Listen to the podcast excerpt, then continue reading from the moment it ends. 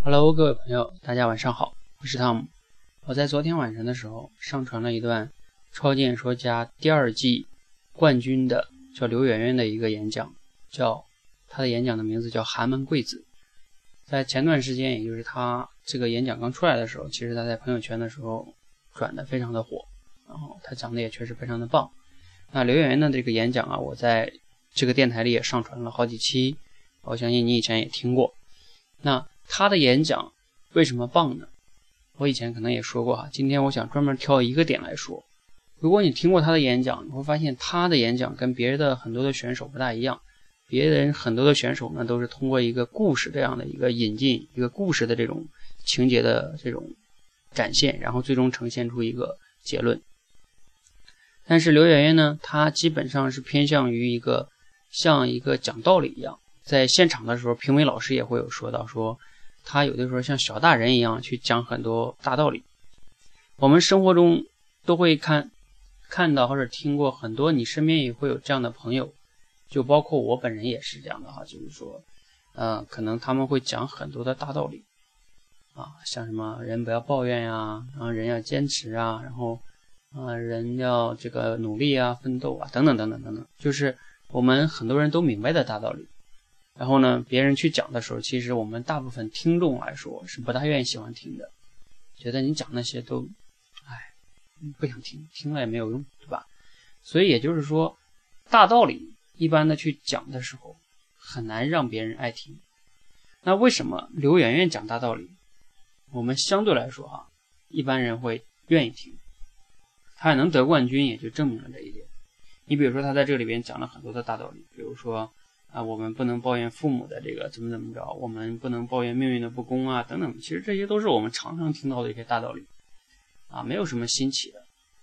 啊，那为什么他讲出来我们会喜欢听？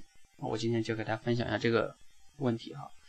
那我我觉得呢有三个点，大家可以非常注意的啊。如果你平时以后要是有一种机会要给别人演讲了，或者讲一段道理的时候，你哪怕这三点中用到一点，基本上都会能保证让你的讲道理的时候会好一点。那刘媛媛这三点呢，他都用到了。第一点是什么呢？就是他在开场的时候啊，他就会去做调查，然后做一个设问。说，哎，大家有谁是啊这种出身寒门？然后就这个这个调查，然后呢，他又引出了这个 HR 那个帖子，然后说你认同这种观点吗？就通过调查设问，把别人引入到一个情境之中，让别人呢跟着你的思维走，而这种设问就有这个作用，让别人进入你的思维设定的场景之中，然后他接下来就能跟着你的这个逻辑往下走了。所以第一个。比较重要的技巧就是你要学会一个设问，把别人带入你的这种情境之中。OK，第二个是什么呢？就是在整个的这个演讲中，刘媛媛也贯穿了她自己的故事。比如说他自己家，他说我家都不是寒门，我家连门都没有，也就是他父母也是没有学历，然后还要供三个这个子儿女去上大学，哈，非常难的一个事情。呃，那他来讲这个的时候呢，是。证明什么呢？就是我们以前都听过一句话，叫“我们最讨厌别人讲大道理”，原因是什么呢？我们往往会感觉你就站着说话不腰疼，对吧？因为就是他没有让你看到他身上的一个故事，真实发生的，所以他就会觉得你讲话站着不腰疼。如果今天刘媛媛是一个这个叫高官的子女或者是富二代的话，他来讲这个话题，可能就会不会有今天这个影响力。所以你要引入一些自己的经历跟故事的时候，就会让你的说话更有说服力。OK，这是第二点。刘媛媛还有第三点，这个我以前也大概讲过，就是他这个人讲的很多话，并不像很多选手写稿子一样，他其实在生活中一定也是一个比较爱去思考一个观点，然后很多这种场景的人。也就是说，你会发现他讲道理的时候。你能感觉到他发自内心的那种，呃，一种往出分享啊，或者说叫那种情感在往出涌。他并不是一种像背稿一样把那个全部背下来说出来，他的话语是非常有穿透力跟感染力的。为什么会有穿透力跟感染力呢？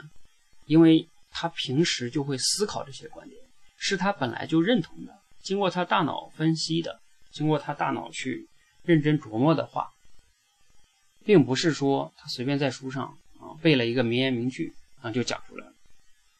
OK，所以那我们总结一下，如果你想讲大道理，又想让别人爱听，那有三个重要的这个技巧。第一个就是你要通过一些设问，然后呢把别人带入你的情境之中。第二，引入一些自己的故事，让你的说话更有说服力。第三，你要把你讲出的这些观点或者是道理，平时你在生活中就应该是一个爱思考、爱总结，然后呢把你的观点，这样的话就会有更有穿透力。你讲的是你认同的话，就会更有说服力。